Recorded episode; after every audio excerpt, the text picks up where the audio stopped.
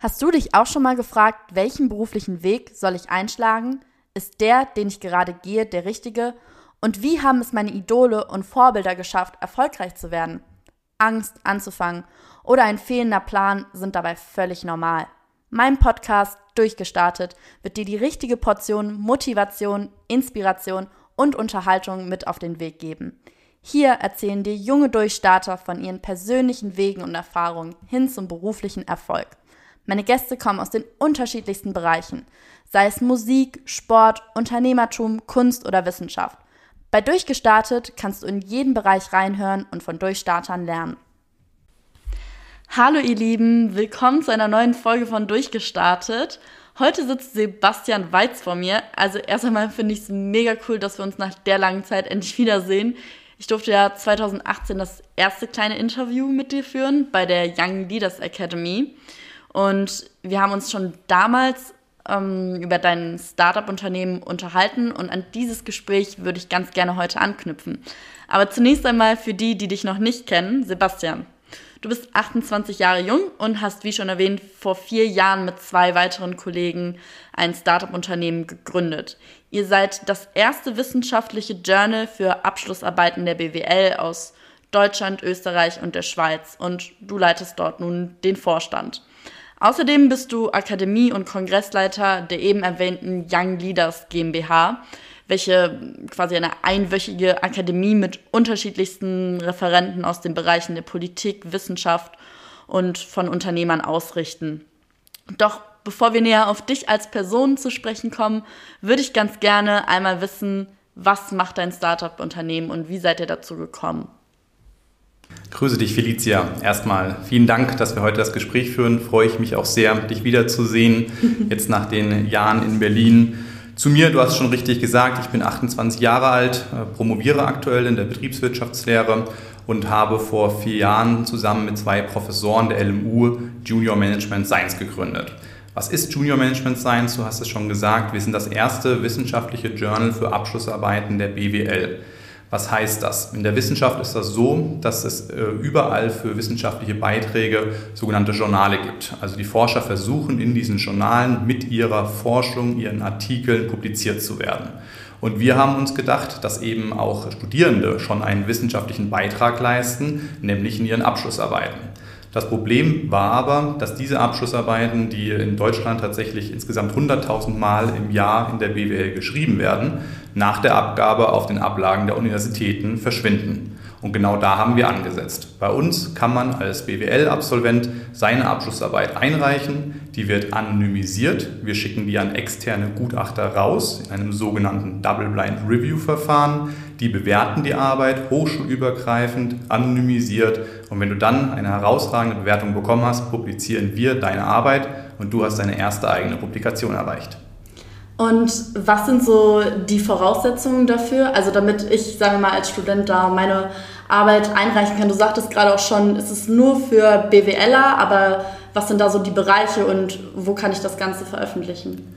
Genau, wir machen das aktuell nur für die Betriebswirtschaftslehre. Wir wollen das auch für weitere Fachbereiche machen. Aber in der BWL gibt es auch viele Untergliederungen. Zum Beispiel gibt es bei uns auch die Wirtschaftsinformatik, die Wirtschaftsethik, aber natürlich auch die klassischen Bereiche wie Banken und Finanzierung, Marketing, Strategie und Organisation.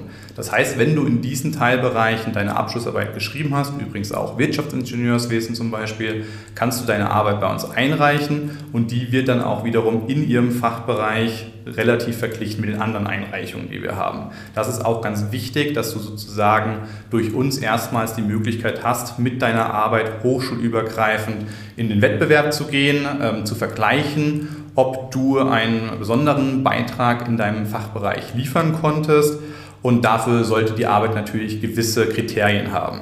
Jetzt sage ich ganz klar, da geht es nicht darum, dass es unbedingt eine 1,0 sein muss weil wir sagen, dass unser Bewertungsverfahren, unser Double-Blind Review-Verfahren, das ist das objektivste und qualitativ hochwertigste Verfahren, was es geben kann. Was genau bedeutet das, Double-Blind Review? Also wodurch kennzeichnet sich das? Genau, das bedeutet letztlich den Punkt, dass wir die Arbeit, die eingereicht haben, anonymisieren. Das ist dieses Double, also diese Blind-Idee, mhm. dass sie anonymisiert ist, dass man eben nicht sieht, ob man jetzt von der Universität Buxtehude ist oder aus ähm, der LMU München, sondern es geht wirklich darum, dass nur die Arbeit zählt. Wir anonymisieren auch, welche Person das ist, ob Mann, Frau, groß, klein, mittel. Und dann wird das Double eben an zwei Gutachter verschickt. Und diese Gutachter sind andere Professoren, sind andere Doktoranden, eben Personen aus der Wissenschaft, die sich in deinem Fachbereich auskennen und dir diese Bewertung geben. Sind die Professoren bei euch fest angestellt oder sind das ähm, ganz quasi wie freie Mitarbeiter von verschiedenen Hochschulen? Genau, also wir haben bei uns ähm, mehrere Professoren aus verschiedenen Bereichen. Zum einen haben wir das sogenannte Advisory Editorial Board. Das ist ein Board, an dem verschiedene Persönlichkeiten, verschiedene Professoren aus ihren Fachbereichen mit drin sitzen. Das sind insgesamt über 50 von mehr als 30 Universitäten aus der Dachregion. Und diese stehen mit ihrem Namen für unsere wissenschaftliche Qualität und die machen das auch in Ehrenamt, weil die sagen, das, was wir machen, dass wir eben Wissen wieder aktivieren, dass wir diese Abschlussarbeiten nicht auf den Ablagen verschwinden lassen. Das finden sie super. Und als zweites finden sie super, dass wir damit auch eine Nachwuchsförderung machen, indem wir eben sagen, dass auch schon Studierende einen wissenschaftlichen Beitrag leisten können. Und die machen das ehrenamtlich. Gleichzeitig ist mittlerweile unsere Zeitschrift auch natürlich groß oder größer geworden. Wir haben über 400 Einreichungen schon von 91 unterschiedlichen Universitäten, um diesen ganzen Workflow zu managen und auch diese Arbeiten an die jeweiligen Gutachter zu verschicken. Dafür haben wir auch sieben Department-Editoren, Professoren angestellt. Ich sage angestellt in Anführungszeichen, weil die machen das auch primär aus dem Ehrenamt heraus, bekommen aber eine Aufwandsentschädigung dafür, dass sie eben nochmal zusätzlich Zeit in unser Projekt stellen. Mhm. Und wie kann ich mir das jetzt genau vorstellen? Also reiche ich das Ganze dann per Post ein oder per E-Mail? Ich habe gesehen, ihr habt auch eine Website. Wie funktioniert das, wenn ich jetzt äh, meine Arbeit bei euch einreichen möchte? Genau, wir haben unsere Website www.jums geschrieben.academy. Und dort gibt es ein Einreichungsplugin. Das kannst du wirklich mit zwei, drei Klicks kannst du dort ähm, deinen äh, Namen hinterlegen. Du kannst den Fachbereich hinterlegen, in dem du deine Arbeit geschrieben hast und dann per Drag and Drop oder einem Mausklick die PDF-Datei zu deiner Abschlussarbeit hochladen und die wird dann automatisch bei uns ins System geschickt. Und wenn diese Arbeit bei uns im System ist, haben wir hier vor Ort wiederum fleißige Werkstudenten, die eben diese Arbeit bei uns einpflegen, sie wie gesagt auch anonymisieren. Also auch diese Arbeit machen wir für dich. Ah, okay, also ich muss nicht selber da meinen Namen und alles rauslöschen. Also ich kann einfach wirklich so, wie die Arbeit ist, einfach sie zu euch schicken. Genau, ich habe immer gesagt, ganz am Anfang, als wir hier in München angefangen haben, die meisten geben zum äh, Ende des Sommersemesters ihre Abschlussarbeit ab. Das ist dann im September. Da habe ich immer zu meinen Freunden gesagt, ihr gebt die Abschlussarbeit ab. Dann sind Wiesen oder Oktoberfest in Deutschland. Da geht man am nächsten, da geht man dann feiern, nachdem man die Arbeit abgegeben hat. Und am nächsten Tag kann man eben mit zwei Klicks die Arbeit hochladen, ohne etwas weiter machen zu müssen, weil es eben bei uns so einfach ist und der Rest wird von uns übernommen. Ja, das ist auf jeden Fall erstmal eine klasse Möglichkeit, weil ich denke, man kennt das selber als Student, wenn man dann ja so viel Zeit und Aufwand in so eine und ja auch bestimmt einige Nervenzusammenbrüche in diese Arbeit reingesteckt hat und dann am Ende des Tages sieht sie keiner aus, außer der Dozent und der weiß es vielleicht gar nicht so richtig wertzuschätzen, weil er x Arbeiten liest am Tag. Ähm, aber bekommt man denn als Student auch noch eine Entlohnung dafür, dass man die eingereicht hat? Oder ist es einfach erstmal nur so, okay, Hauptsache ich habe mal die Möglichkeit, die Arbeit einem breiten wissenschaftlichen Publikum zugänglich zu machen? Genau. Also diese Frustration, die du genannt hast, dass man eben sehr viel Zeit in die Abschlussarbeit steckt, sowohl in die Bachelor- als auch in die Masterarbeit, das war auch ein Anreiz für uns, weil es einfach für einen Studierenden doch sehr schade ist, dass er diese Zeit, den Fleiß reinsteckt und dann diese Arbeit einfach nur auf den Ablagen verschwinden wird. Und das ist natürlich der Anreiz gewesen, das anzubieten. Der zweite Punkt, was ist es für den Studierenden? Zum einen ist es kostenlos für den Studierenden. Das ist uns auch ganz wichtig, dass wir eben sagen, in der Wissenschaft soll ein freier Wissenstransfer auch stattfinden können. Die Studierenden sollen mit möglichst geringen äh, Hürden die Möglichkeit haben, bei uns zu partizipieren. Und was bekommen die Studierenden? Natürlich die Publikation im besten Fall, was einfach ein Aushängeschild ist, dass man auch hochschulübergreifend letztlich einen Wettbewerb gewonnen hat und zeigen konnte, man ist in seinem Fachbereich wirklich wirklich herausragend. Und äh, gleichzeitig bekommt aber jeder, auch wenn er abgelehnt wird, von uns ein Feedback. Und mit diesem Feedback bekommt man nochmal von eben jemand externen Hinweise zu seiner Abschlussarbeit. Was kann man in Zukunft besser machen? Wo waren Knackstellen? Dass man einfach für sich selbst nochmal einen anderen Blick hat als nur der des Betreuers, der ja im Zweifel über mehrere Wochen und Monate vielleicht auch so ein bisschen eine verkehrte Sicht bekommen hat oder schon eigene Vorstellungen hatte. Von uns gibt es ein externes, unabhängiges Feedback und das gibt es eben auch noch äh, sozusagen als Belohnung Belohnung on top. Ja, das ist ja mega. Also hätte ich nicht gedacht, dass ihr euch da auch die Zeit und Mühe macht, äh, da jedem ein äh, differenziertes Feedback auch zu geben, weil in der Uni hat man ja gar nicht die Möglichkeit, da vom Professor ähm, so ein Feedback zu erhalten. Deswegen auf jeden Fall richtig cool. Da kriege ich direkt Lust. Äh, da würde ich direkt sagen, ja, möchte ich meine Abschlussarbeit auch einreichen. Nun studiere ich leider kein BWL. Ihr sagt, ähm, ihr wollt das Ganze noch ausbauen auf andere Bereiche. Welche sind da ähm, geplant? Genau, also letztlich, dass wir als BWLer und die beiden Professoren, die das ursprünglich mit mir ins Leben gerufen haben, wobei ich da auch betonen will, dass das mittlerweile ein deutlich größeres Team ist, wo viele maßgeblich etwas beigetragen haben und nicht nur die ursprünglichen drei sozusagen ähm, den, den Erfolg dann hinbekommen haben. Das ist ein großes Team, was tolle Arbeit leistet. Aber natürlich haben wir als BWLer gesagt, wir probieren das erstmal in der BWL aus. Jetzt haben wir gemerkt, dass es äh, von allen Seiten her Nachfrage gibt. Es gibt Nachfrage von den Studierenden, die bei uns einreichen wollen, die das Feedback haben wollen, die auch die Publikation erreichen wollen. Aber wir sehen auch gleichzeitig, dass äh, aus der wissenschaftlichen Community ein Interesse an den Arbeiten besteht. Das sehen wir an sehr großen Downloadzahlen. Ich habe es gerade auch noch einmal nachgeschaut gehabt. Wir haben jetzt im vergangenen Jahr 65.000 Seitenaufrufe und rund 5.000 Downloads dieser Arbeiten gehabt. Also da besteht ein Interesse dabei. Und wir merken auch, dass dieses Wissen sogar weiterverwendet wird in der Wissenschaft, nämlich indem das Wissen zitiert wird, zum anderen von anderen wissenschaftlichen Journalen, aber auch beispielsweise vom Wissenschaftlichen Dienst des Deutschen Bundes Bundestages oder auch der Barmer Krankenkasse. Also wir sehen überall ist Nachfrage und jetzt ist natürlich der Punkt, wenn in der BWL so eine Nachfrage besteht, dass dieses Wissen zugänglich gemacht werden soll, warum nicht für alle Fachbereiche? Das stimmt, in der Tat. Ja, da steckt sicherlich viel Arbeit ähm, auch hinter, das Ganze dann auf so, ich meine, die Wissenschaft hat so unglaublich viele Bereiche, das dann auszubauen. Aber ich würde ganz gerne nochmal zurück an den Anfang kommen. Und zwar, wie seid ihr denn zu dieser Idee gekommen? Also ähm, ja, zu sagen, war das aus der eigenen Frustration vielleicht auch heraus, sodass man gesagt hat, boah, so ein Mist aber auch, jetzt liegt meine Hausarbeit nur oder meine Abschlussarbeit einfach nur blöd rum oder wie ist das ganze Projekt entstanden?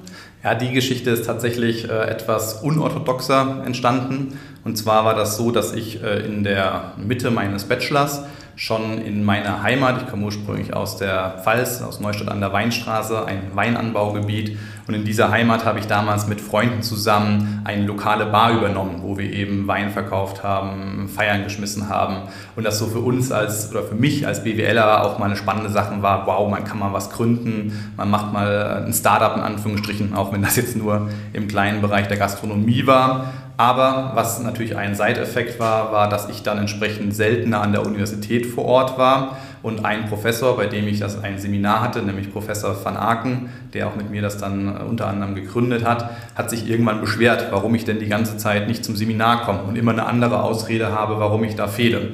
Und irgendwann habe ich halt die Karten auf den Tisch gelegt, habe gesagt, das ist gerade für mich eine super spannende Erfahrung. Wir haben damals alles dort selbst renoviert haben uns äh, Verträge mit Lieferanten ausgehandelt, Preise gesetzt. Es war super spannend, so einen eigenen Laden äh, als, als Jungspund aufzuziehen. Und das Ergebnis des Gesprächs war, dass der Professor meinte, Mensch, er hat mit einem anderen Professorenkollegen schon seit Ewigkeiten eine richtig gute Idee, nämlich diese wissenschaftliche Zeitschrift. Ihm fehlt nur noch jemand, der das operativ umsetzen kann.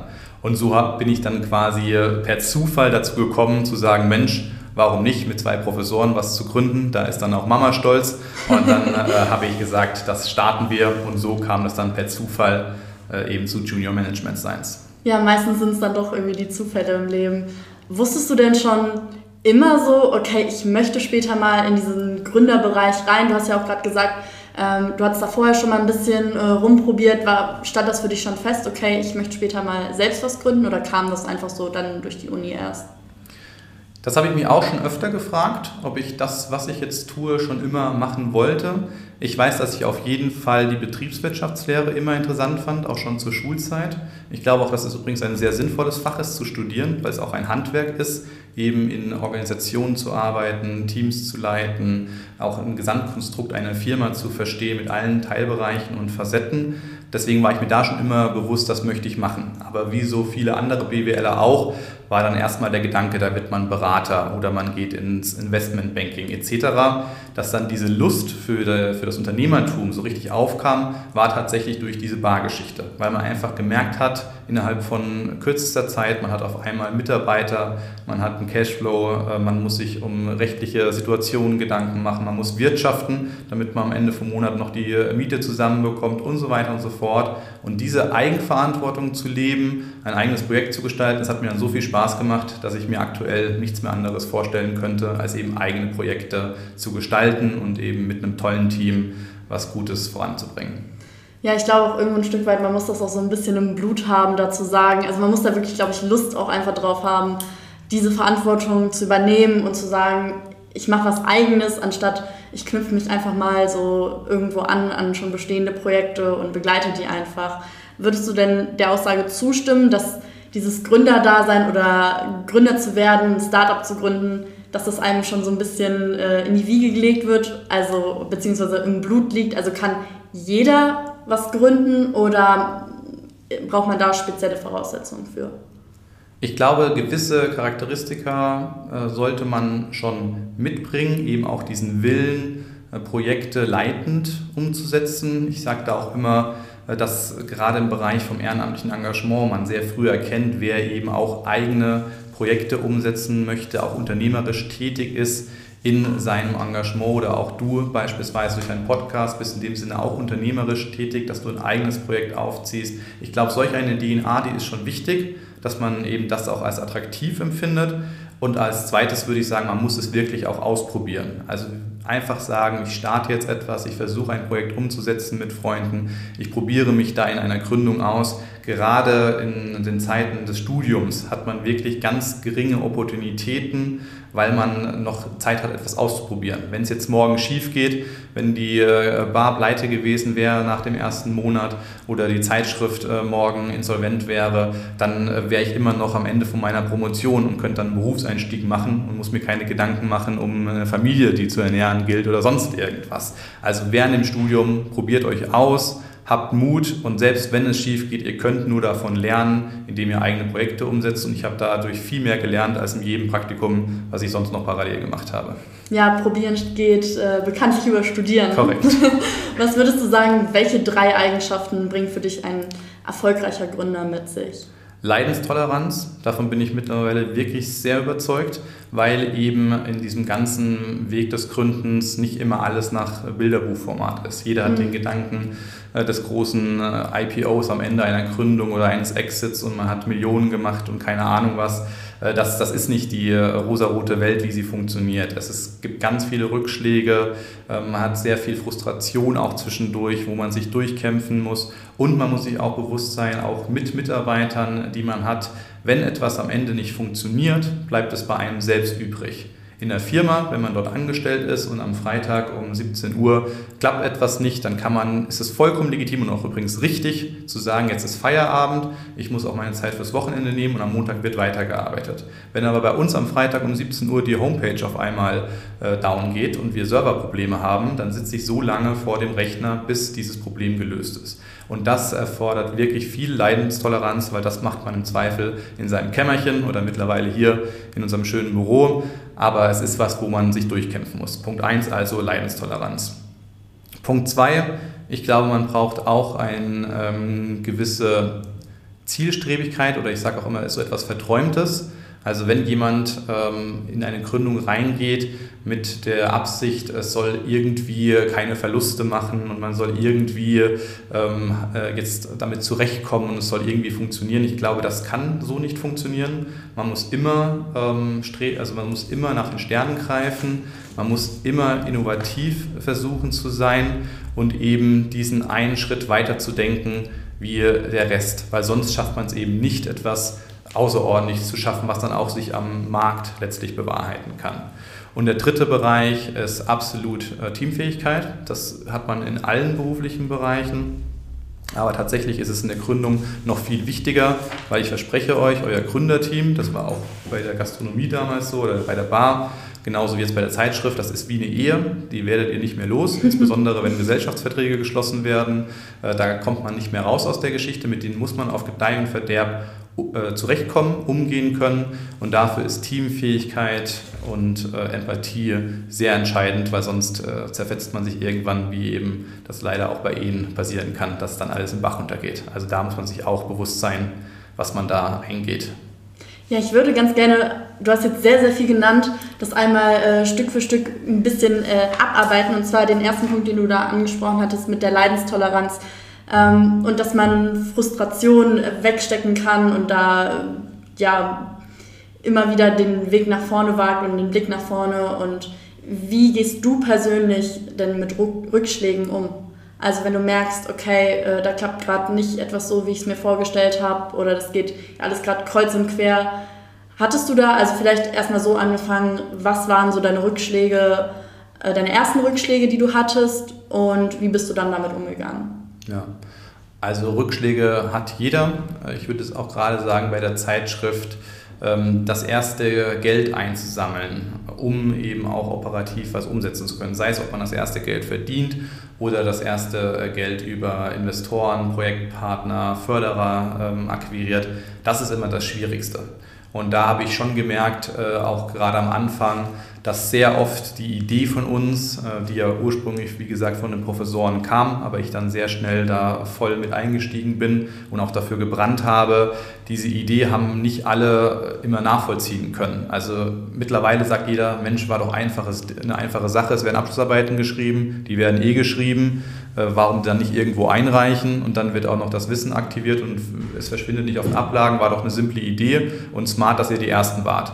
Das war aber eben am Anfang nicht so. Am Anfang haben die Leute nicht nachvollziehen können, dass das Studierende interessiert, bei uns ihre Abschlussarbeit einzureichen. Sie haben sich nicht vorstellen können, dass andere Wissenschaftler das lesen und zitieren oder eben auch äh, ein wissenschaftlicher Dienst des Deutschen Bundestages das liest und zitiert. Ich unterbreche ja. dich einmal ganz kurz. Was heißt andere? Dein privates Umfeld oder Investoren oder wen meinst du da konkret? Alle. Also tatsächlich ist es so, du musst am Anfang äh, wenn du dich mit Freunden austauschst, aber eben auch, wenn es um Investoren, Förderer, ähm, Teammitglieder, Projektpartner geht. Äh, du bist die sagen dir die ganze Zeit, warum etwas schiefgehen kann, also warum auch etwas nicht klappt. Was auch vollkommen legitim ist. Es ist auch übrigens gut, sich anzuhören, was andere denken, warum dein Projekt scheitern wird. Ähm, aber auch das hat natürlich was Frustrierendes, wenn die Leute dir primär sagen, wo überall sozusagen Schwachstellen sind, warum mhm. es schief geht. Und äh, dort sich durchzukämpfen und dann auch trotz Rückschlägen, die immer wieder kamen, äh, wo eben auch Sachen nicht funktioniert haben, eben zu sagen, okay, man macht weiter, man glaubt an die Sache. Mittlerweile, dass jetzt das in der BWL funktioniert, was wir machen, das hinterfragt keiner mehr. Ich muss mich aktuell nur darum kümmern, ob andere Fachbereiche das genauso sinnvoll finden. Aber die BWL ist erstmal gesetzt. Und das jetzt ist natürlich ein tolles Gefühl, aber der Weg dahin äh, hat sehr viele äh, Steine gehabt und deswegen diese Leidenstoleranz trotzdem weiterzumachen, durchzuhalten, erachte ich als sehr, sehr wichtig. Mhm. Ja, ich sehe ja immer nur das äh, ganze fertige Projekt jetzt oder generell wir und, und die Zuhörer ja jetzt auch, aber es ist ja nochmal schön zu hören, okay, am Anfang klang das für die meisten erstmal nicht so logisch, vor allen Dingen, wenn es noch nicht gefestigt ist und noch nicht so seinen Namen ähm, ähm, in der Unternehmerwelt gefunden hat. Und du sprichst auch gerade ähm, oder hast gerade angesprochen das Thema Träumen, dass es dir da auch weitergeholfen hat, da dran zu glauben und ähm, ja mit der negativen Kritik insofern dann besser umgehen zu können. Aber wie würdest du sagen, also wie wichtig ist vielleicht Feedback an der Stelle und auch vielleicht realistisch abzuschätzen, okay, meine Idee ist vielleicht doch nicht so der Hit und vielleicht lieber eine andere? Das ist ein sehr guter Punkt. Meistens weiß man es erst im Nachhinein, ob das Feedback korrekt war und man hätte früher aufhören sollen. Ich sage Träumen äh, oder dieses Strebsame, da gibt es den schönen Ausspruch von Erich Kästner, es gibt nichts Gutes, außer man tut es. Und das trifft es eigentlich so ein bisschen äh, den Nagel auf den Kopf, dass man eben sagt, man muss anfangen, man muss versuchen, etwas umzusetzen und kann erst dann im Nachhinein wissen, ob es wirklich einen Mehrwert bringt, beziehungsweise es kann nur dann einen Mehrwert bringen, wenn man es eben getan hat. Und das ist eben, glaube ich, das, was man auch für sich selbst braucht, um ein bisschen verträumt zu sein, weil wenn man nur die Kritik und das Feedback zu ernst nimmt, dann hört man auf. Vielleicht ist auch dieses Träumen die romantische Version von mir. Andere würden sagen, dass ich vielleicht äh, etwas zu sturköpfig bin und deswegen weitergemacht habe. Könnte man auch den Bereich nehmen. Aber man braucht auf jeden Fall irgendeinen inneren Antrieb, wo man an etwas glaubt, dass es funktionieren kann. Und da muss man dann auch mal etwas ähm, entfernter von der Realität äh, versuchen, sich ähm, durchzusetzen. Also würdest du echt sagen, Traum vor äh, Realismus an Würde, der Stelle? Würde ich ein Stück weit äh, sagen. Vielleicht ein Beispiel, was mir dazu gerade einfällt, Airbnb, das kennt jeder, mhm. äh, sind es gerade an die Börse gegangen mit einem unfassbaren Börsengang, äh, eine enorme Bewertung äh, stattgefunden. Der Gründer davon hat einmal auf einer Gründungsveranstaltung gesprochen, äh, wo ich auch zuhören durfte. Und er hat einen sehr guten Punkt gebracht, dass Airbnb die ganze Zeit nicht funktioniert hatte. Aus irgendeinem Grund wollten die privaten Leute einfach nicht ihre Wohnung vermieten und alle haben gesagt, natürlich vermietest du als private Person nicht deine Wohnung, wenn da irgendwelche Fremden für ein Wochenende vorbeikommen, die im Zweifel alles kaputt machen. Und selbst die anderen Leute, die es hätten buchen sollen, haben auch nicht gebucht. Und es hat die ganze Zeit nicht funktioniert. Und irgendwann kam er auf die Idee zu sagen, lasst uns Bilder machen von den Räumlichkeiten, um auch den Externen zu zeigen, dass es etwas persönlich ist und dass es auch so ein bisschen den Status quo gibt, wie sieht die Wohnung aus und wie soll man damit umgehen. Und auf einmal ist das komplett durch die Decke gegangen und heute ein unfassbar wertvolles Unternehmen. Und es war eine Kleinigkeit am Ende, die von lauter Kritikern mittlerweile zu einem der intuitivsten Geschäftsmodelle Geschäftsmodellen gekommen ist, wo man sagt, klar, mega Idee, ist doch logisch, dass er damit reich geworden ist. Ja, heutzutage, also mittlerweile stellt das ja gar keiner mehr in Frage. Das ist so, äh, also Airbnb, das gibt's und ich habe da auch so noch nie drüber nachgedacht, aber klar, am Anfang kann ich mir schon vorstellen, das ist ja ein logischer Einwand zu sagen, ja, warum sollte ich meine Wohnung äh, hergeben für andere? Ähm, aber sehr cooler Einwand auf jeden Fall. Ähm, dann würde ich an der Stelle ganz gerne noch einmal trotzdem äh, daran anknüpfen. Du sagtest, ähm, ja, dass dieses Dranbleiben und Träumen sehr, sehr, sehr wichtig ist. Ähm, nun glaube ich aber, dass viele Gründer am Anfang auch Angst haben, anzufangen und auch Angst vor allen Dingen dann, wenn es Rückschläge gibt und vielleicht negatives Feedback und es am Anfang nicht so klappt. Vielleicht als allererstes, wo lag deine größte Angst, bevor ihr das ganze Projekt ins Leben gerufen habt? Ich würde tatsächlich sagen, dass ich keine Angst hatte, weil ich eben vielleicht ein bisschen klassisch als BWLer Opportunitäten abgewegt habe. Und ich habe mir überlegt, okay, ich habe jetzt hier eine super spannende Idee, wo ich was lernen kann, wo ich zusammen mit Professoren arbeiten kann und mein eigenes Projekt, mein eigenes Baby großziehen kann. Oder ich mache noch ein weiteres Praktikum in der Beratung. So, das waren die beiden Möglichkeiten, die sozusagen zur Verfügung standen. Und da war für mich gleich, ich will da etwas Eigenes ausprobieren. Ich, ich möchte das äh, machen und ich lasse mich davon auch nicht abbringen. Ich glaube, wo dann irgendwann natürlich die Angst kommen kann, ist, wenn es äh, finanziell entsprechend auch kostet. Auch uns hat es am Anfang natürlich erstmal Geld gekostet, bevor etwas zurückkam. Das ist ein Risiko, was man eingehen ähm, ähm, muss da leider. Da muss ich auch sagen, habe ich das Glück, dass ich auch von zu Hause unterstützt wurde. Äh, deswegen äh, fiel das mir in dem Sinne jetzt leichter äh, als vielleicht jemand, wo dann diese finanziellen Möglichkeiten jetzt nicht ähm, so vorhanden waren. Oder nehmen wir die, die Gastronomie-Bar-Geschichte. Meine Eltern haben sich was anderes für ihr Kind gewünscht, als dass der da eine Bar ins Leben ruft. Und das hat natürlich auch Geld gekostet damals. Da haben wir dann auch sogar eine GmbH gleich für gegründet, was auch erstmal eine Einlage ähm, kostet. Und äh, da hatte ich sehr viel Unterstützung. Deswegen muss ich auch sagen, dass ich da verstehe, wenn da andere risikoaverser sind. Ähm, gleichzeitig finde ich, ist da eben auch dann die Politik beispielsweise am Zug, so eine Infrastruktur zu schaffen, dass man eben unabhängig jetzt von den finanziellen Ressourcen, von der Innovationskraft heraus ähm, auch zu Gründungen kommen kann. Da gibt es auch verschiedene Gründungsprogramme. Exist ist ein klassisches Programm, wo man auch finanziert wird. Ähm, da würde ich rangehen, äh, aber ich habe mir wirklich am Anfang wenig Angst gemacht und vielleicht auch noch für die, die sich alles Angst machen, ob das irgendein Karriereknick sein kann, wenn das schief geht, was man da am Ende gegründet hat. Gerade wenn man aus dem betriebswirtschaftlichen Bereich kommt, da geht es viel auch um Storytelling, welche Erfahrungen man im Lebenslauf gemacht hat. Ich versichere euch, wenn ihr eine Gründung selbst gemacht habt in irgendeinem Bereich, der einigermaßen spannend ist und ihr das ernsthaft ähm, versucht habt, wird jeder Arbeitgeber das gut finden, weil sie wollen eben junge Leute, die unternehmerisch denken, die auch mal über den Tellerrand hinausschauen. Deswegen ist das auch für den eigenen Werdegang immer positiv anzusehen. Da kann man, denke ich, die Angst nehmen, einfach starten.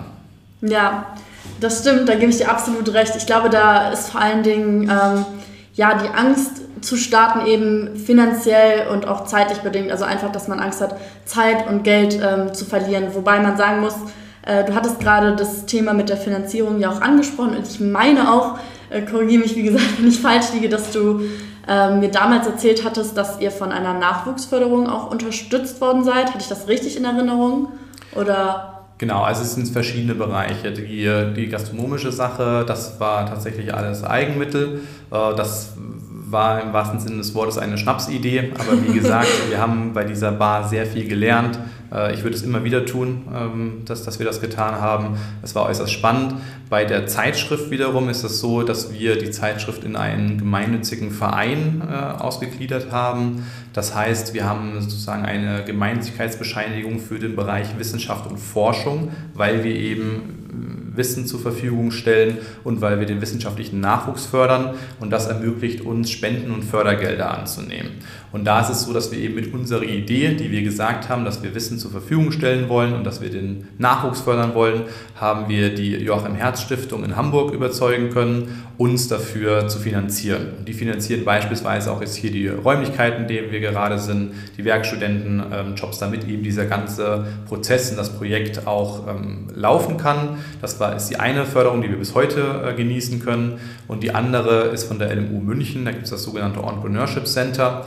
Da kann man sich drauf bewerben, um ein halbes Jahr in Büroräumlichkeiten von denen zu kommen, Coaching zu bekommen, Kontakte vermittelt zu bekommen. Und da hatten wir uns eben auch mit der Idee beworben und wurden dankenswerterweise gefördert. Auch dieses halbe Jahr war wirklich sehr beeindruckend. Wir konnten sehr viel lernen, hat uns definitiv auch geholfen, dorthin zu kommen, wo wir heute sind. Also wirklich an den Hochschulen gibt es immer verschiedene Förderprogramme, dort auf jeden Fall bewerben.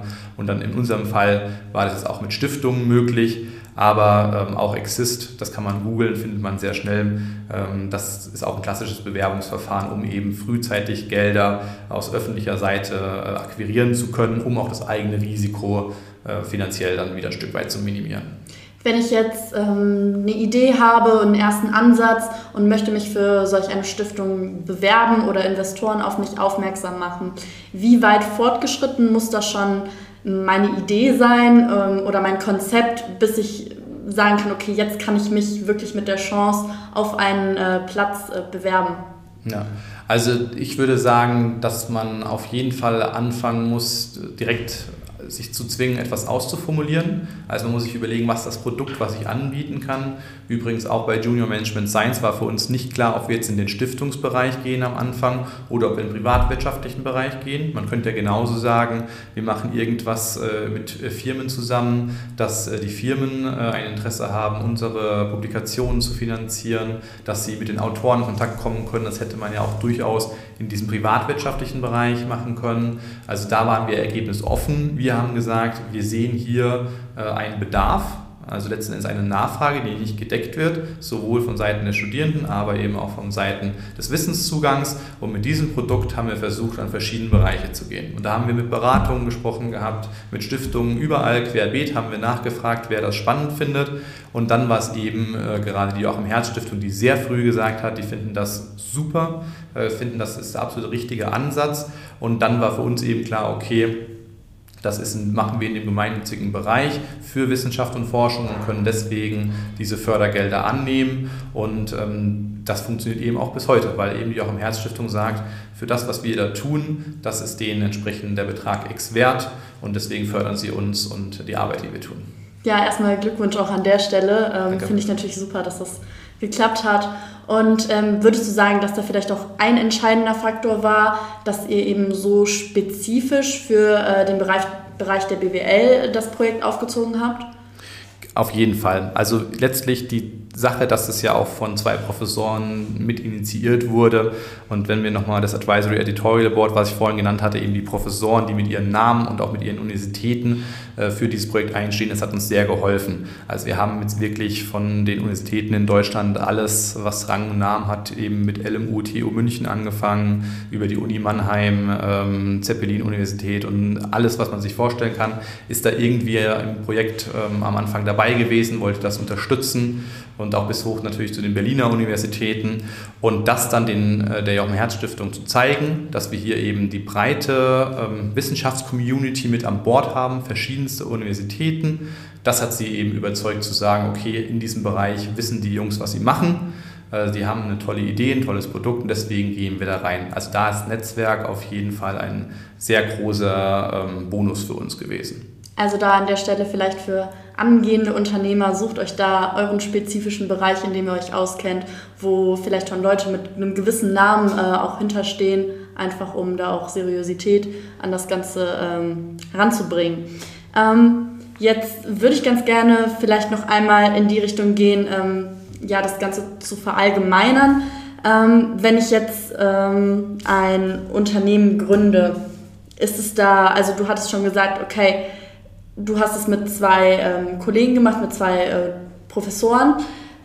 Ist es da wichtig, dass ich mir, sagen wir mal, viele Leute suche oder kann ich sowas auch alleine ähm, umsetzen, so ein Projekt? Ich glaube, dass das Team maßgeblich ist für den mhm. Projekterfolg. Ich selbst hätte das Projekt nicht alleine machen können. Warum? Ich hätte den wissenschaftlichen Zugang nicht gehabt zu den Universitäten. Also eben auch, dass wir die Kooperation mit den anderen Universitäten haben, dass wir die Professoren haben und die ganzen auch Reviewer, die bei uns im Projekt engagiert sind. Das wäre nicht möglich gewesen, eben ohne diese Professoren. Deswegen ist das Team dort entscheidend. Ich würde auch immer sagen, dass in dem Bereich, wo man etwas gründet, man auch ein gewisses Know-how natürlich haben muss. Also wenn ich im Bereich der Blockchain etwas äh, gründen möchte, wäre es sehr hilfreich, jemanden aus der IT-Informatik zu haben, der sich auch im Blockchain-Bereich auskennt. Also da hilft es nicht nur irgendwie als BWLer mal was von Bitcoin gehört zu haben. Äh, deswegen sollte da auch ein gewisses Know-how äh, vorhanden haben und dann aber bei der Gründung selbst, wie genau ihr das angeht, das ist der Klassiker, wer bekommt welche Anteile, ähm, in welcher Form macht man das. Ich würde da wirklich raten, erstmal zu starten, das Projekt zu skizzieren. Da gibt es klassische äh, Businesspläne, die man erstellen kann. Da findet man auch im Internet alle möglichen Vorlagen, wo man sich selbst auch challengen muss, um diese einzelnen Fragen zu beantworten. Also für wen ist das Produkt interessant, wer würde dafür zahlen, etc. Und wenn ihr dann ein Konzept habt, wo ihr sagt, okay, das funktioniert, müsst ihr euch natürlich entscheiden, äh, ob das in dem privatwirtschaftlichen Bereich sein soll. Also bei einer Gastronomie ist das natürlich klar, da geht es darum, dass Geld verdient wird, indem ein guter Pfälzer Riesling-Schorle ausgeschenkt wird. Äh, bei uns war es eben dadurch, dass wir so in der Wissenschaft waren, war es äh, eben die Möglichkeit zu sagen, wir gehen in den gemeinnützigen Bereich für die Wissenschaftsförderung. Und dann muss man eben auch das Juristische natürlich durchgehen, dass man halt sagt, okay, wie ist jetzt ähm, die Organisation dahinter, welches Konstrukt ist das und dafür ganz ehrlich Freunde fragen. Also einfach mit Freunden sprechen, äh, irgendwelche Juristen, Bekanntschaften, Eltern fragen, ob die jemanden kennen. Man kann sich so viel Know-how holen oder letztlich auch durch Googlen findet man da einfach sehr, sehr viel. Ähm, dann würde ich mir darüber Gedanken machen, aber am Anfang setzt euch erstmal dran, was wirklich euer Produkt ist und ob das äh, erfolgsversprechend ist und danach könnt ihr euch über die Kleinigkeiten äh, in Anführungsstrichen Gedanken machen. Mhm. Ja, man kann ja auch gar nicht sich da in jedem Bereich auskennen und da ist es auch nicht verkehrt oder da muss man sich, denke ich, auch nicht schämen, sich da Hilfe heranzuholen und da andere Leute zu fragen, die sich halt wie zum Beispiel dann mit juristischen Fragen oder so, mit den finanziellen Aspekten vielleicht einfach besser aus auskennen, aber da ähm, ist es natürlich cool, wenn du da einfach deine, deine eigene Idee hast und dann einfach erstmal anfängst und dann hinterher guckst, okay, wo kann ich mir vielleicht noch mit Leute ins Boot holen, ähm, wer ist da interessant für mich, äh, wer kann da vielleicht mitmachen und mich unterstützen. Ähm, ja, wie gesagt, Teamwork ist da sehr, sehr wichtig, hattest du gesagt. Trotzdem glaube ich, dass ähm, eine gewisse Führungsbereitschaft oder Führungsstärke da auch wichtig ist, wenn man so ein Unternehmen leiten möchte. Ähm, würdest du das mit unterschreiben und inwieweit würdest du sagen, ähm, ja, zeichnet sich das vielleicht aus? Vielleicht erstmal zum Team äh, einen Satz vorweg. Ich bin fest davon überzeugt, dass man im Team Leute braucht, die in ihrem Bereich besser sind als man selbst. Weil wenn ich denke, dass ich besser bin im Bereich X als die andere Person, würde ich es ja selbst machen. Aber ich kann es, also zum einen bin ich es nicht und zum anderen kann ich es nicht in allen Bereichen machen. Deswegen ist ganz, ganz wichtig, sich dort Leute zu suchen, die wirklich besser sind in dem Bereich, was sie tun sollen. Und dazu gehört natürlich auch, dass wenn Leute besonders fähig sind, dass die im Zweifel auch ein gewisses Selbstbewusstsein haben, dass sie eine eigene Vorstellung haben etc. Und das muss man wirklich ähm, überall mit einbinden. Wenn man da nur top-down als, äh, als Möchtegern-Chef mhm. auftritt und versucht, den Leuten zu sagen, wo es lang geht, da verliert man die besten Leute. Selbstreflexion ist, denke ich, da mal ein äh, genau. Stichwort. Auch so sich selbst kritisch zu sein, äh, auch ähm, Rückmeldung und Feedback anzunehmen, fällt, fällt, mir auch nicht immer leicht, gebe ich vollkommen zu. Oder auch wenn ich mal was falsch mache, wer gesteht sich das schon gerne ein? Aber das gehört wirklich mit dazu, weil man nur die herausragenden Leute halten kann, wenn sie eben sich als Teil des Projektes verstehen. Was aber gleichzeitig natürlich auch wichtig ist, dass man am Ende ähm, letztlich die Verantwortung übernimmt. Ich glaube, das ist wichtiger als diese Führungsstärke auszustrahlen, weil Verantwortung zu übernehmen bedeutet, es herrscht Uneinstimmigkeit, man ist sich nicht sicher, was, was richtig ist. Und dann wollen die Leute auch nicht unbedingt äh, jetzt sagen, okay, es wird A gemacht, weil sie dann dafür verantwortlich sind. Und das muss man in Anführungsstrichen als Chef sein, dass man sagt, okay, ich bin mir zwar nicht sicher, ob A oder B äh, besser ist, aber ich muss mich jetzt entscheiden und muss dem Team auch entsprechend sagen, lasst uns jetzt A machen. Und diese Verantwortung zu übernehmen und auch im Zweifel dann am Ende sich zu entschuldigen, weil es falsch war, man hätte B machen sollen, äh, das ist, glaube ich, eine wichtigere Eigenschaft, als irgendeine Führungsstärke auszuzeichnen. Diese Idee ähm, des Top-Down-Leaderships ist tatsächlich veraltet, würde ich behaupten. Insbesondere, wenn man in innovativen Umfeldern äh, sich betätigen möchte. Mhm. Ich glaube, das ist halt einfach wichtig, dass man da die Gruppe vielleicht einfach als Führungskraft zusammenhält, nicht von oben runter diktiert, wie du es gerade auch schon schön gesagt hast, sondern äh, einfach nur für, vielleicht für den Zusammenhalt äh, sorgt und da als ähm, ja, Verantwortlicher einfach für die Gruppe dann äh, da quasi mit seinem Namen dann auch für das Projekt und alles weitere dann einfach steht. Genau, und ich glaube auch die Kommunikation, das ist wirklich sehr wichtig. Also wir haben bei uns jetzt hier in München vor Ort sind das fünf Werkstudenten, äh, die auch ins Büro regelmäßig kommen. Wir machen mit allen, also es wird angeboten und gerade bei Praktikanten, die dann noch äh, frischer dabei sind, ist es sogar verpflichtend, dass alle zwei Wochen Feedbackgespräche geführt werden. Und das läuft dann eben so ab, dass natürlich zum einen ich mein Feedback gebe zu der Person, aber ich das gleiche Feedback auch für mich bekomme nach verschiedenen Kriterien, wo eben auch ganz klar kommuniziert werden muss, was gut war, was schlecht war, was anders gemacht werden soll. Und ich glaube, wenn man das hinbekommt, dass man eben ähm, durch das Zuhören, durch das Miteinander reden äh, eine gewisse Ausstrahlung auf die äh, Kollegen letztlich auswirkt. Dadurch bekommt man auch Autorität, weil sie eben merken, okay, da ist jemand, der nimmt mich ernst, der nimmt das Projekt ernst und der möchte gemeinsam äh, etwas voranbringen. Und das ist, glaube ich, viel mehr wert, als zu sagen, ich bin Chef und du hörst zu. Mhm ja, dass man sich da einfach irgendwo ein Stück weit auf Augenhöhe dann auch begegnet, um sich dann da äh, auszutauschen. Ähm, du hast jetzt gerade schon das Thema Mitarbeiter auch angesprochen. Ähm, wie viele Mitarbeiter hast du bei dir angestellt und wonach welchen Kriterien wählst du diese aus? Also wir sind grundsätzlich eine sehr studentisch geführte äh, Unternehmung. Äh, wir sind insgesamt 15 äh, angestellte Mitarbeiter, was aber alles auf äh, Werkstudentenbasis ist. Also wir haben keine Vollzeitkraft, sondern wir sagen wirklich, dass jeder in seinem Bereich ähm, Spezialist ist und dann äh, alle Teilbereiche, beispielsweise dieser Review-Prozess mit dem Double-Blind-Review-Verfahren, was ich vorhin gesagt habe, das macht ein studentischer Mitarbeiter, der dafür voll verantwortlich ist. Der ist dann wirklich auch der Chef letztlich dafür. Genauso für die IT, äh, Homepage-Thematiken etc. gibt es auch einen studentischen äh, wissenschaftlichen Mitarbeiter, der eben auch der Chef ist in dem Bereich. Und ähm, da haben wir eben dann mit den ähm, Angestellten, mit den 15 Personen verschiedene Aufgaben verteilt. Da sind auch noch dann die Professoren dabei, die die Aufwandsentschädigungen äh, bekommen. Und äh, so können wir das Team dann eben aufteilen, dass jeder seinen ähm, Beitrag machen kann. Ob wir irgendwann dazu übergehen, dass wir mit Vollzeitkräften arbeiten und das Ganze zusammenstauchen, müssen wir mal abwarten. Aktuell gefällt mir dieses äh, studentische Startup-Feeling doch sehr, weil einfach immer wieder junge Leute dabei sind, die sich da einbringen wollen und dann auch noch auf die Auswahl der Mitarbeiter zu kommen. Äh, das ist wirklich ähm, viel äh, im persönlichen Gespräch über persönliche Kontakte, Empfehlungen aber ich bin auch jemand, äh, der dann beim Bewerbungsgespräch die Leute vor einen Laptop setzt und dann einfach mal, wenn im Lebenslauf drin steht, man kann Excel, die mal in Excel ein paar Aufgaben machen lässt oder mal in PowerPoint ein paar Kleinigkeiten. Einfach, dass man mal so ein bisschen in die Praxis reingeht, äh, ob da wirklich ähm, das vorhanden ist, was gesagt wird und äh, dann auch ähm, so ein paar Logiktests und ein paar Fragen. Also ich glaube schon, dass es sinnvoll ist, bei Mitarbeitern sowas abzuklappern.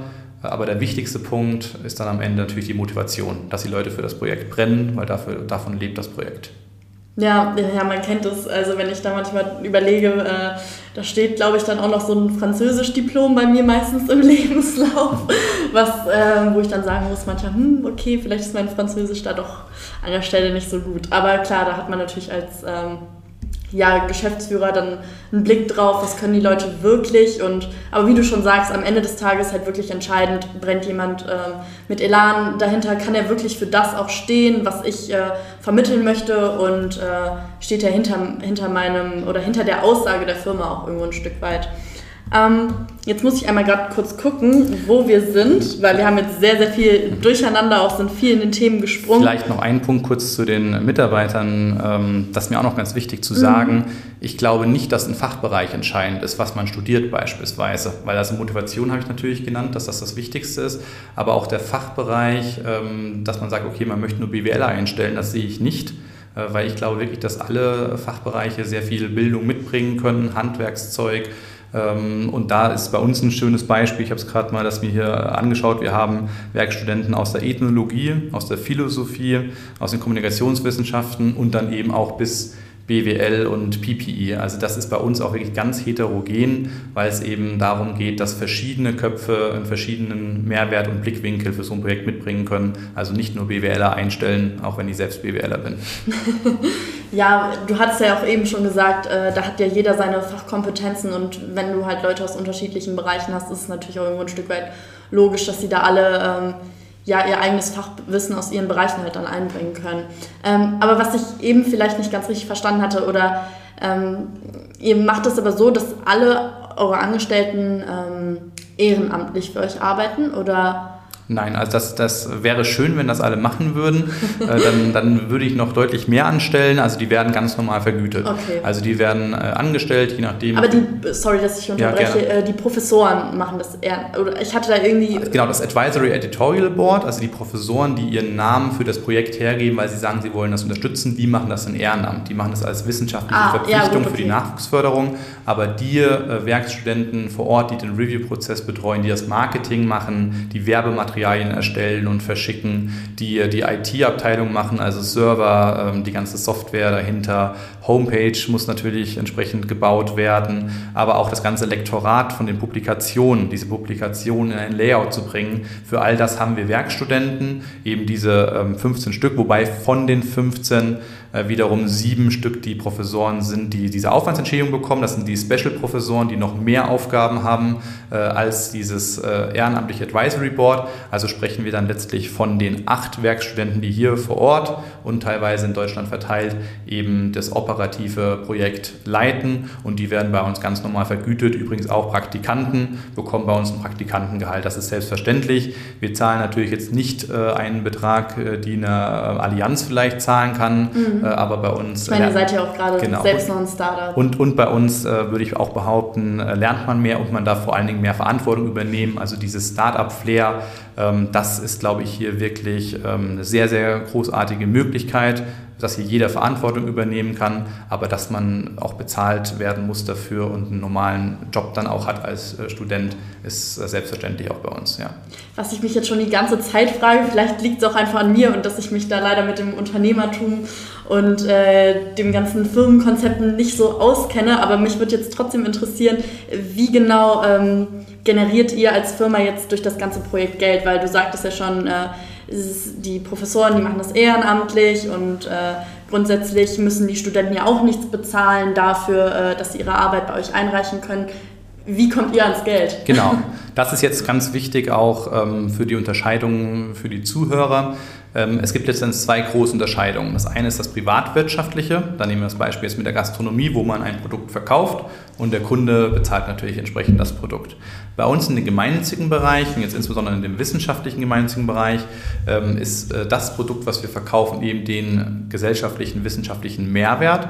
Und dafür bekommen wir eben die Förderung, insbesondere von der Joachim Herz Stiftung, die mit Abstand am meisten äh, finanzielle Mittel uns gibt. Und das ist auch durchaus ein niedriger sechsstelliger Betrag im Jahr, den wir bekommen, weil die sagen, das Projekt, was ihr habt, hat so einen Mehrwert, dass wir euch diese Förderung geben. Und diese Gelder bekommen wir, davon können wir hier die Büromiete äh, bezahlen, davon können wir die Mitarbeiter bezahlen. Ähm, das ist letzten Endes unser äh, Einkommen und das Produkt, was wir verkaufen, ist quasi dieser gesellschaftliche Mehrwert, dass die Stiftung sagt, okay, ähm, das finanzieren sie. Und vielleicht auch für jemand, der sich in dem Komplex nicht so auskennt, Stiftungen wiederum, äh, die haben auch einen gemeinnützigen Zweck, nämlich die sollen ihr Stiftungsvermögen, was sie haben, das ist meistens aus ähm, Unternehmensvermögen, Familienvermögen, äh, sonstigen Vermögensgegenständen, dass sie dieses Vermögen eben auch gemeinnützig wiederum einsetzen für verschiedene Projekte. Und dass wir das Geld jetzt von der Joachim Herz Stiftung sozusagen bekommen, da stehen wir im Wettbewerb mit anderen ähm, gemeinnützigen Projekten. Und wir haben es halt jetzt geschafft, in unserem Bereich zu sagen, äh, dass die Förderung bei uns bestmöglich angelegt ist, weil eben maximal gesellschaftlicher Mehrwert darüber generiert wird. Und das ist dann am Ende unser Cashflow, der reinkommt, okay. mit dem wir dann zurechtkommen müssen. Gut, das äh, hattest du ja eben schon mal so angeschnitten, aber das äh, Kein Problem. ist natürlich ja. für jemanden, der sich gar nicht da auskennt, auch ähm, bezüglich des ähm, Themas der Stiftung, äh, vielleicht nochmal ganz gut, das nochmal so einmal allumfassend auf den Punkt gebracht äh, zu haben. Jetzt haben wir die ganze Zeit natürlich über das Thema ähm, Gründen und wie und welche Eigenschaften etc äh, drüber gesprochen. Jetzt würde ich ganz gerne nochmal ähm, den privaten Bereich an der Stelle ansprechen. Und zwar äh, habe ich viel auch so darüber gelesen, dass äh, ein Gründerdasein oft einsam ist, dass man erstmal einen langen Weg durch die Wüste gehen muss und Freunde und Familie sind da erstmal außen vor und man lebt da so sein ähm, einsames Leben erstmal vor sich hin. Würdest du das so unterzeichnen? Das kommt, glaube ich, so ein bisschen auf die Phase drauf an. Also ich sag mal so, als ich damals angefangen habe, da war das noch äh, bei mir in meiner Studentenwohnung in der Schellingstraße. Äh, da hat man sehr viel Zeit äh, mit sich alleine verbracht und hat dann irgendwann versucht, andere dafür zu begeistern, mitzumachen. Ähm, das ist schon auch ein steiniger Weg, wo man ein Stück weit alleine ist.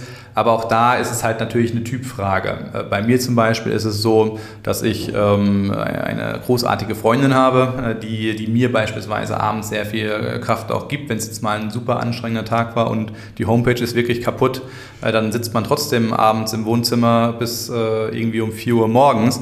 Aber wenn man dann eine Freundin hat, ähm, die einen unterstützt, ähm, und sagt, okay, kein Problem hier äh, durchhalten und einen aufmuntert, äh, das hat natürlich einen sehr großen Mehrwert und da ist man dann auch nicht alleine. Oder auch Freunde, muss ich auch sagen, gerade als es mal auch drunter und drüber ging in der Anfangszeit, gibt es ja auch immer wieder Freunde, die dann irgendwann merken, okay, äh, gerade ist vielleicht nicht alles perfekt, die dann einen wieder aufmuntern und sagen, äh, Kopf hoch, trinken wir eine Riesling-Schorle zusammen, da kommt der Pfälzer dann wieder raus und dann geht es weiter. Also ich glaube, man ist so einsam, wie man sich macht. Es macht teilweise Sinn, also auch sich mal irgendwie äh, drei Tage einzusperren und nur zu arbeiten, macht auch Sinn, weil man Den nicht Fokus abgelenkt wird. Genau. Da muss man auch natürlich ein Umfeld haben, was das nachvollziehen kann. Äh, oder ich habe auch schon mehrere äh, Weihnachtsfeiertage dann doch wieder gearbeitet, wo dann die Familie sich auch beschwert hat und keine Ahnung was. Da muss man schauen, dass das Umfeld das mitmacht. Äh, aber ich glaube, äh, dass wenn man ein geselliger Mensch ist, der auch andere Menschen mag, muss man nicht einsam sein, um bei der Gründung voranzukommen. Dann geht man doch nicht ganz äh, verloren und einsam genau. dann durch die Wüste. Ist ja dann schön, auch dass du dann an der, ähm, ja, an der Stelle einfach ein familiäres Umfeld hast, das dich da ähm, unterstützt und äh, auch auffängt, wenn mal gerade etwas nicht so gut läuft. Und das Gründungsteam ist natürlich dann auch noch die zweite Familie. Genau. Das, muss, das muss man natürlich auch sagen. Also gerade ähm, in dem gastronomischen Bereich äh, war das natürlich sehr intensiv, aber auch jetzt bei der Zeitschrift, auch mit den Professoren. Äh, das, das, hat dann schon äh, irgendwann eine sehr innige Beziehung und auch die, die Mitarbeiter sehe ich öfter als meine Familie, jetzt überspitzt gesagt. Das, das gehört mit dazu. Aber ich glaube, wenn man ähm, es nicht möchte, muss man nicht einsam sein. Aber ich verstehe es auch, wenn jemand sagt, er möchte mal für einen Monat seine Ruhe haben, weil er dann konzentrierter arbeiten kann. Also es geht beides. Ja, ich glaube, das ist äh, wie in jedem Be Bereich des Lebens so, dass man da einfach dann auch die Balance finden muss und gut abwägt, okay, wo setze ich jetzt gerade den Fokus ähm, und was kann vielleicht mal kurz äh, hinten angestellt werden. Äh, ich denke, da hat, entwickelt man mit der Zeit wahrscheinlich auch einfach so ein gewisses Bauchgefühl für, okay, wann sollte ich mich mal wirklich einschließen und wann muss ich mal sagen, okay, jetzt klappe ich mal den Laptop zu und nehme mir Zeit für Familie, Freunde, Freizeit und, und andere Dinge eben. Genau. Ja, bevor wir an der Stelle vielleicht äh, zum Ende kommen, würde ich noch mal ganz gerne auf das ähm, schon ganz am Anfang angesprochene Projekt der äh, Young Leaders GmbH ähm, zu sprechen kommen. Denn ähm, du bist da ja auch Kongressleiter und oder einer von vielen Kongressleitern. Vielleicht erklärst du einmal kurz ähm, für die, die noch nie was von dem Projekt gehört haben, was genau das ist und was du da machst konkret. Genau, also grundsätzlich erstmal zu dem Young Leaders Programm. Äh, das hat sich darauf fokussiert, junge, engagierte äh, Schülerinnen und Schüler, so vom Alter von 15 bis 20 kann man sagen, ähm, in ihrem Engagement zu fördern. Also da geht es dann darum, dass Schülerzeitungsredakteure, Landesschülervertreter, aber genauso auch äh, Leute aus der Altenpflege, also alle jungen Leute, die sich engagieren, dass die über das Programm gefördert werden. Und ich war damals ähm, eben auch ähm, in der Schülervertretung engagiert und bin dann so auf diese ähm, Projekte aufmerksam geworden, auf dieses Programm aufmerksam geworden und bin dann wie du äh, für eine Woche auf so eine Young Leaders Akademie gefahren, wo man sich eben mit verschiedensten Themen über die Philosophie, über Rhetoriktrainings, über Wirtschaftsthemen und alles äh, austauschen kann mit anderen engagierten Leuten. Und die Idee ist eben, dass man vielleicht gerade in der Schulzeit, wenn man da besonders engagiert ist, dass dann nicht unbedingt die ganze Klasse äh, so mitmacht und äh, der, der sich irgendwie beim Waldlauftag zum Obstschnippeln an den Stand stellt, ist nicht unbedingt der coolste in der Klasse, aber will trotzdem da irgendwie einen Beitrag leisten. Und Young Leaders ist da eben ein sehr tolles Forum, um zu sehen, hey, es gibt überall in ganz Deutschland verteilt, also ein deutschlandweites Programm, gibt sehr viel engagierte Leute wie ich und dass man sich dann gegenseitig ermutigt, dort äh, auch weiterzumachen, sich weiter zu engagieren. Das habe ich damals als ähm, Schüler auch machen dürfen und habe da wirklich ganz tolle Förderungen erlebt, viele Freundschaften geschlossen und dann habe ich mir eben überlegt, dass ich jetzt ähm, ehrenamtlich ab und zu dort dann auch mithelfe und wiederum selbst als Betreuer von solchen ähm, Konferenzen mitfahre, um dann eben auch anderen äh, Schülerinnen und Schülern die Möglichkeit geben, daran ähm, zu partizipieren. mittlerweile leider auch mit Promotion, Gründung, alles äh, ist das nicht mehr so oft der Fall, wie ich es gerne machen würde. Aber wenn ich es dann mache, ähm, ist es einfach toll zu sehen, dass doch überall in Deutschland sehr engagierte junge Leute vorhanden sind und dann doch nicht alles so schlimm ist bei der Jugend, wie man vielleicht manchmal in den Fernsehsendungen ähm, glaubt äh, zu äh, denken zu müssen, sondern ich bin davon überzeugt, es gibt sehr viele tolle engagierte junge Leute, die auch alle ihren Beitrag dafür leisten, damit es uns hier zusammen auch besser geht. Ja, ich kann das äh, auch nur bestätigen und allen ans Herz legen, die vielleicht noch unter 20 sind, da mal mitzumachen. Ähm, ja, dadurch kennen wir uns ja auch. Also wie gesagt, man kann da super ähm, Kontakte knüpfen und sich einfach mit Leuten ähm, wirklich gut austauschen, die einfach auch interessiert sind, die Input wollen. Und wir haben uns auch, ich weiß so, auch im Anschluss immer über so viele philosophische und religiöse Fragen auch unterhalten. Das war so eine Sache, die mich total interessiert hat. Also wirklich sehr, sehr, sehr cool, hat mega Spaß gemacht. Ähm, und umso cooler natürlich, dass du jetzt sagst, okay, ähm, du willst das Ganze oder hast das Ganze nicht nur aus dieser ähm, Perspektive, ich äh, nehme, äh, wahrgenommen, sondern du gibst jetzt quasi auch vielleicht so als Abschluss auch, welche ähm, Message versuchst du ähm, den jungen Leuten da auf diesem Kongress vielleicht mit auf den Weg zu geben? Ich bin davon überzeugt, dass wenn jeder, in jeder Kohorte, in jeder Gruppe, die wir haben, wenn es dort ein paar engagierte Leute gibt, in jedem Dorf, in jeder Stadt, dass die zusammen einen unglaublichen Multiplikatoreffekt haben können. Also wenn pro Schulklasse, die wir in Deutschland haben, zwei Leute sich in der Altenpflege ehrenamtlich engagieren würden, hätten wir eine großartige Altenpflege. Wenn sich zwei Leute für die Schülerzeitung engagieren, äh, was ja glücklicherweise mittlerweile der Fall ist öfters, dann hätten wir überall eine Schülerzeitung. Und diesen Multiplikatoreffekt darf man nicht unterschätzen. Man selbst denkt als junger Mensch, ach, ich mache hier so viel Engagement, ich schnippel irgendwie Obst und das ist alles anstrengend und was passiert da? Aber man darf nicht unterschätzen, dass wenn das überall gemacht wird, dass es wirklich einen gesamtgesellschaftlichen Mehrwert gibt und dafür kann ich alle nur ermutigen, diesen Multiplikatoreffekt gibt es, dafür lohnt es sich auch einzusetzen. Und warum ich das mache, ist am Ende auch einfach Dankbarkeit zu zeigen, auch etwas zurückzugeben. Weil ich habe selbst dafür viel gelernt und konnte das konsumieren, in Anführungsstrichen, diese Förderung und möchte eben da auch etwas zurückgeben. Und das kann ich jedem nur empfehlen. Auch beim Zurückgeben lernt man meistens nochmal für sich selbst was dazu und macht eben auch die anderen Personen glücklich und motiviert sie weiter.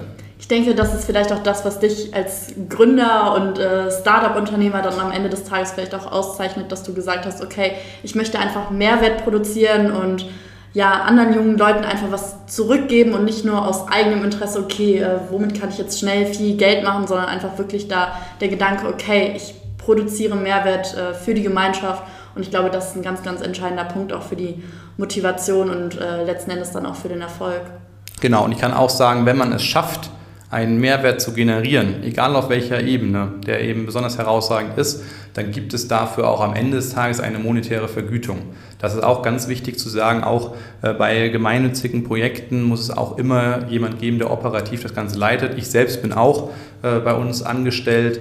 Ähm, da geht es nicht nur darum, dass wir die ganze Zeit sagen müssen, wir opfern uns für alles auf und es muss alles pro bono sein. Es ist wichtig, dass es ehrenamtliches Engagement gibt und das muss auch pro bono sein. Das gibt es auch an meiner äh, Stelle. Aber gleichzeitig ist auch klar, wenn ein gewisser Mehrwert generiert wird, dann findet man dafür immer Förderer, wenn es jetzt im gemeinnützigen Bereich ist und wenn man im privatwirtschaftlichen Bereich ist, findet man immer Käufer und durch diesen Mehrwert, den man generiert, kommt dann eben wiederum Geld in, äh, in die Unternehmung rein, womit man dann eben auch ähm, monetären Nutzen hat. Und das ist vollkommen legitim, diesen auch zu haben, weil man, man kann sich nicht nur genau, man kann sich nicht nur von Luft und Liebe ernähren, ja. sondern das gehört auch ähm, zur Wahrheit mit dazu. Und deswegen, wenn ihr strebsam seid, wenn ihr tolle Ideen habt, wenn ihr engagiert seid, bin ich absolut davon überzeugt, dass sich das dann auch im, im privaten Umfeld und äh, auch im beruflichen Umfeld sehr positiv auswirkt. Ja, an dieser Stelle vielleicht dann fangt an, ähm, traut euch, wie Sebastian gesagt hat, habt eure Träume, ähm, sucht euch vielleicht ein, ein Team ähm, und versucht dann wirklich Mehrwert zu erzeugen und dann am Ende ist es wahrscheinlich auch dann so ein, irgendwo ein Stück weit ein Selbstläufer, wenn man dann eine gute Idee hat, dass man dann hinterher auch was damit verdient und äh, Gewinne erzielen kann. Genau. Sebastian, danke dir für deine Zeit und danke für das Interview. Hat mich mega gefreut. Ich hoffe, dir hat es auch ein bisschen Spaß gemacht. Sehr gerne. Hat Spaß gemacht und ich bin schon gespannt auf das Ergebnis.